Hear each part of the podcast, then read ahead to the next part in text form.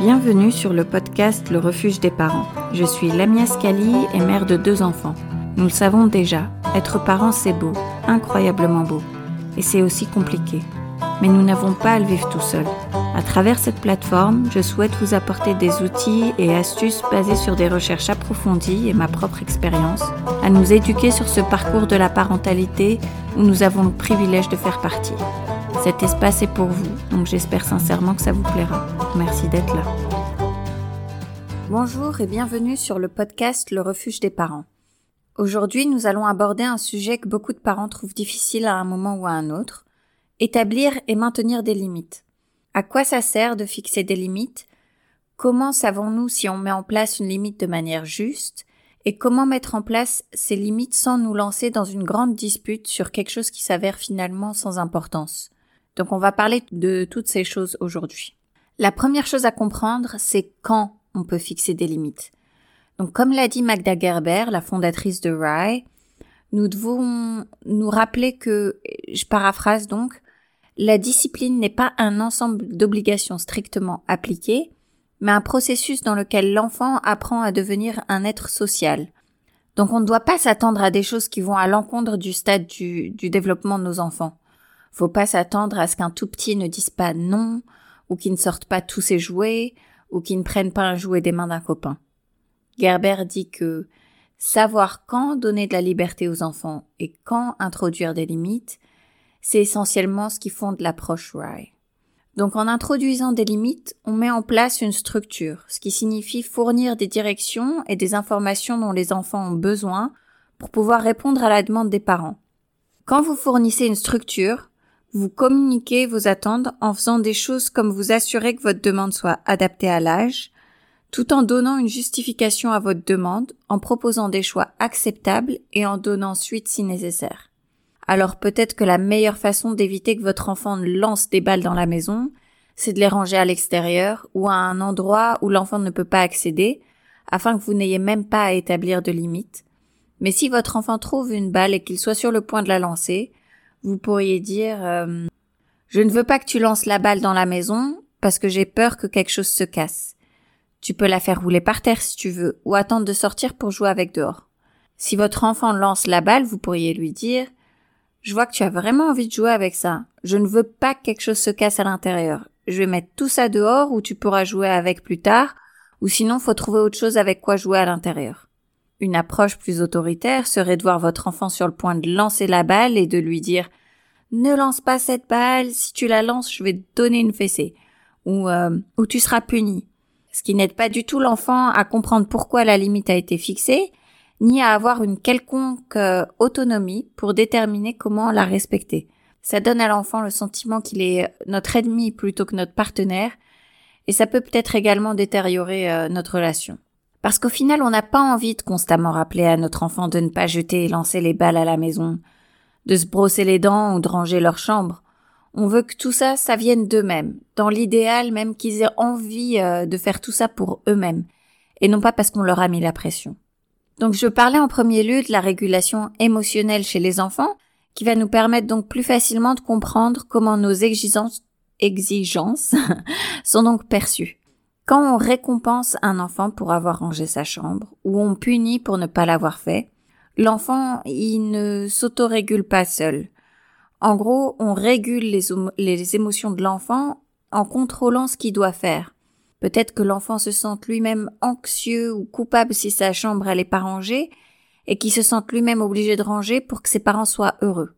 Par contre, un enfant qui utilise une régulation identifiée, il a identifié la valeur du comportement et la considère comme importante pour ses objectifs. Il range sa chambre parce qu'il reconnaît par exemple qu'il pourra retrouver les choses plus facilement. Le rangement, ben, il le fait volontiers. Et la dernière étape, c'est la régulation intégrée, c'est-à-dire quand on a examiné la question et décidé que c'est en harmonie avec ses propres valeurs. Donc, on ne se sent pas coupable si on nettoie pas, mais on range parce qu'on apprécie d'avoir une chambre bien rangée. La motivation extérieure sous forme de contrôle parental empêche le développement d'une régulation intégrée et du coup, la même chose se produit avec les limites. Après tout, euh, les punitions et les récompenses, ben, ça ne diffère que quantitativement. Les deux sont des outils qu'on utilise pour contraindre les gens à faire les choses qu'on veut qu'ils fassent. Quand on punit les enfants pour avoir fait des choses euh, qu'on veut pas qu'ils fassent, on, on inhibe donc leur autonomie parce qu'ils peuvent pas décider s'ils veulent adopter cette valeur, ainsi que leur capacité à examiner une idée et de l'adopter comme la leur, ainsi que, au final, notre relation quand on exerce cette domination. C'est en fournissant la justification d'une limite que l'enfant est capable de décider si ça correspond à ses propres valeurs et de l'intérioriser. Bien sûr, si la justification a du sens hein, et que l'enfant, c'est à, la portée de l'enfant. Et euh, quand on entretient une relation proche qui est généralement positive, notre enfant est plus encouragé de vouloir imiter notre comportement et ça inclut l'adoption de nos valeurs. Je veux parler un peu de la façon dont on peut établir des limites et des limites efficaces avec nos enfants, mais je veux d'abord mentionner quelques idées pour mettre tout ça dans son contexte. La première idée, c'est que une conformité totale de notre enfant, c'est pas notre objectif. Je m'explique même si on veut que notre enfant fasse ce qu'on lui demande quand on établit des limites, et s'il répond oui, maman, à chaque fois qu'on lui demande de faire quelque chose, alors votre enfant aura sûrement un tas de problèmes plus tard dans la vie, des problèmes euh, d'intériorisation, donc des choses comme l'anxiété, de la tristesse, de la peur. Et puis il semble pas possible d'élever un adulte qui réfléchit de manière critique, mais qui n'active cette capacité qu'après avoir quitté la maison. Deuxièmement, quand un enfant ne respecte pas une limite, on suppose que son comportement c'est le problème, alors qu'en réalité, dans la majorité des cas, c'est la limite qui pose le problème. Ça veut pas dire qu'on devrait euh, jamais fixer de limite au comportement d'un enfant, mais plutôt qu'on devrait voir s'il existe d'autres moyens de répondre aux besoins de chacun dans, une situation sans utiliser la limite particulière contre laquelle l'enfant proteste. Donc, je pense que d'avoir une compréhension de, de ces besoins peut vous aider à former un cadre pour les limites que vous mettez en place. Par exemple, personnellement, j'ai des limites en matière de sécurité, de respect des personnes autour de nous et de nos affaires. Mais ça peut se jouer de différentes manières sur le moment. Par exemple, euh, je, je veux pas que les enfants grimpent et sautent sur le canapé. Mon fils, il est forcément tombé deux ou trois fois et je n'ai pas envie que notre canapé devienne le trampoline de la maison. Donc quand mes enfants ont besoin de courir, grimper, sauter, j'ai à la maison toute une sorte de petit gym intérieur avec le triangle piclair, la planche d'équilibre wobble, une piste d'équilibre qu'ils peuvent eux-mêmes ajuster comme ils le souhaitent, les briques empilables de Stapelstein, et en fait, quand ils commencent à grimper sur le canapé, je leur rappelle qu'ils peuvent utiliser tous ces jouets pour sauter et grimper s'ils le veulent. Du coup, nos deux besoins peuvent être satisfaits sans avoir à leur demander d'arrêter carrément de jouer. On parlera un peu plus tard de ce qu'il faut faire quand l'enfant ne respecte pas nos limites. Les auteurs du bouquin Parler pour que les enfants écoutent, écouter pour que les enfants parlent citent le travail du docteur Gino, qui était euh, dans les années 60, je crois, un enseignant, un, un psychologue pour enfants, il propose trois zones de discipline qu'on peut utiliser pour former ce cadre. Numéro 1, le comportement recherché et accepté où notre oui est donné librement. Donc, pour le numéro 1, vous ne fixez pas de limite. Vous encouragez le comportement ou du moins vous dites pourquoi pas. C'est là où vous voulez être le plus souvent possible et la clé pour y parvenir, c'est de réévaluer si vous avez besoin d'une limite en premier lieu. Quand ma fille euh, veut emmener euh, quelque chose à la crèche, elle met dans son sac un, de ses jouets ou quelque chose, je pourrais lui dire de ah tu n'as pas le droit de ramener quoi que ce soit à la crèche. Et puis ça, ça finirait par des cris et des larmes. Mais à la place, je lui dis ben ah j'ai vu que tu as mis ton nouveau stylo dans ton sac euh, de l'école. La dernière fois que tu as emmené quelque chose à la maternelle, tu as perdu. Hein. D'ailleurs, ton stylo préféré là avec toutes les couleurs. Est-ce que tu veux vraiment emmener euh, ce, nouveau stylo? Et elle peut décider ensuite si elle veut ou non mettre ça dans son sac. Et non seulement j'ai pas à fixer de limite, mais elle peut également s'entraîner à décider du risque qu'elle veut prendre. La clé, c'est que dans la mesure du possible, ma réponse par défaut à une question, c'est oui. Si je ne suis pas sûre de pouvoir dire oui, je peux dire hein, euh, j'ai besoin d'une minute pour y réfléchir.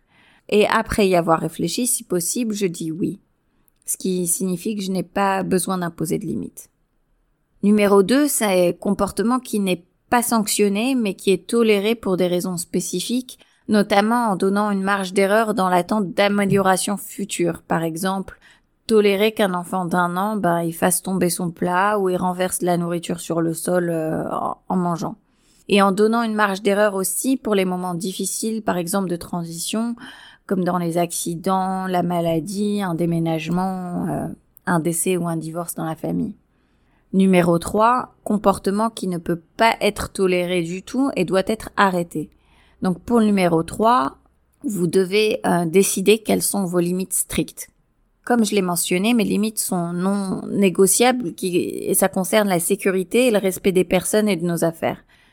Donc en matière de sécurité, j'essaye d'être assez permissive, mais j'autorise l'escalade, euh, par exemple, mais je suis consciente euh, des risques évidents, donc des choses comme traverser la rue sans un adulte, le vélo sans casque, et ça, je n'autorise pas ces activités. Le respect des personnes et des biens, bon, pour moi, c'est des choses comme euh, ne pas faire de bruit fort tôt le matin, donc courir et sauter à 7 heures du matin, c'est un non pour respecter un minimum les voisins d'en dessous. Euh, sinon, ne pas dessiner ou peindre sur autre chose que du, du matériel d'art plastique désigné. Dans ces cas, ma limite, elle est rapide, ferme et non négociable mes enfants l'entendent dans mon ton et la grande majorité du temps, ben, ils s'y conforment euh, immédiatement. Mais on a des ennuis un peu avec le numéro 2 où le comportement de l'enfant n'est pas sanctionné mais toléré.